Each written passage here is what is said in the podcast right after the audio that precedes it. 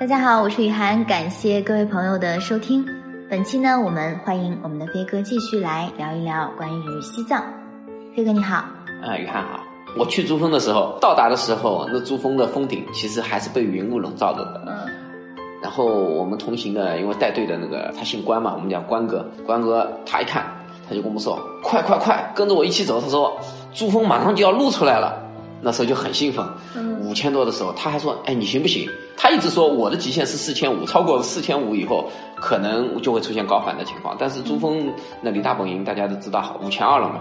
然后我跟他说没事，我现在我就是感觉有点喘，但是我头一点都不疼，什么问题都没有。我们就一起坐着环保车去了珠峰的大本营。大本营那边它有块碑，就是珠穆朗玛峰那个大本营五千二百米的那块碑。随后那个后面这碑后面还有个小山坡，这个小山坡这个二百米可能对很多人来说要爬上去的话。是一件很吃力的一件事情。别听着是二百米，你得看海拔呀。对，五千二。当时我也不知道是怎么回事，感觉就是身轻如燕，那个脚步如飞的，就蹭蹭蹭蹭，没几下我就上去了。这这个我用我们曾经的一位团友的一句话来阐释一下啊，我觉得可能还比较贴合你。我们上次在西藏的时候，有一位团友，一位广州的大哥，非常有意思。他其实是。我觉得他高反当时的那个高反情况，其实还是看起来比较明显的，因为他当时嘴唇有点发紫嘛。我当时还很担心，不是到那个鲁朗林海那天遇到大雪嘛？你知道太漂亮了。然后我说我说大哥你这个没问题吧？然后他就回了一句话，他说。什么反都不如单反，就是他就是硬是爬起来，然后又出去又去拍照，就是当时看到美景那一刻的那种，他就是完全已经忘记高反这件事情了，就是冲下去就开始各种拍，然后我我就特别记得他这句很经典的话，他说什么反都不如单反来的管用。呃，我觉得这句话我是很有同感的，我从珠峰到。大本营下撤了以后，去到营地了以后，也出现了高反的症状。他们吃呃很多团友都在吃晚饭的时候，我是一点都吃不下的。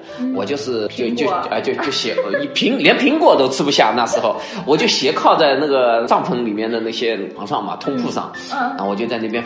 一个人像半昏迷状态似的在那边睡着，然后突然间就有我们同行有个团友，他跑进来跟我说：“他说，哎呀，现在外面的珠峰很漂亮。那时候是晚上九点多钟，天即将要黑的时候。他说外面的珠峰很漂亮。哎。”我那时候不知哪里就来了一股精神，我就起来了。他们说你起来干嘛？我说我要出去拍照。说刚才都要昏死过去，然后现在突然身轻如燕。对，然后我还背着个三脚架，拿着单反，我就跑到那帐篷外面去。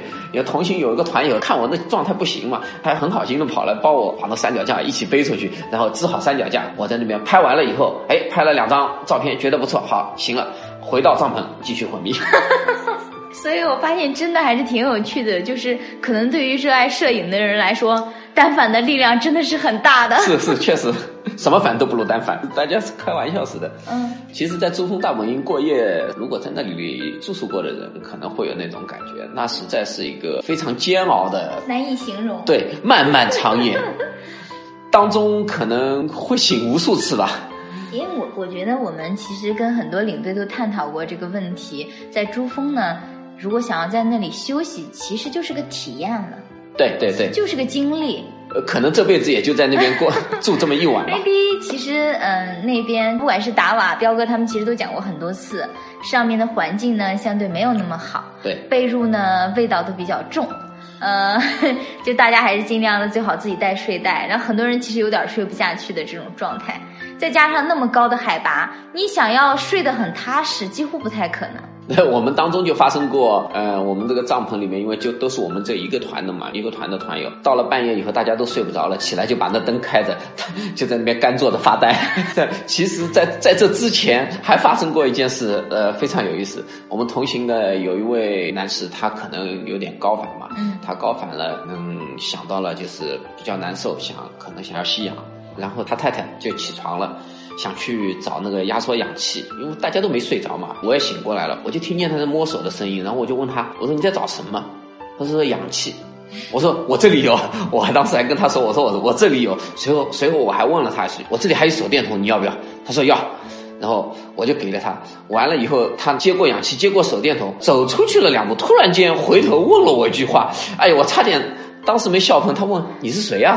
我当时就觉得很很郁闷的一件事，然后我就反问了他一句：你没有高反吧？没有灯吗？是因为没有灯。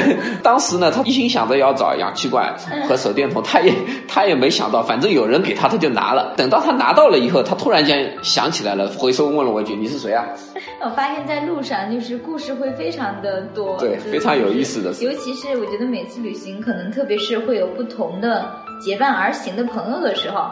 那可能因为这种，嗯，从不熟悉到熟悉之后，又发生很多的这种叠加故事，然后你觉得每次旅行真的是觉得满载而归的这种感觉。是，确实是每次旅行的体验可能都是不一样的。不一样的，就是我觉得有的时候可能去同一个地方，可能都会有不一样的感受吧。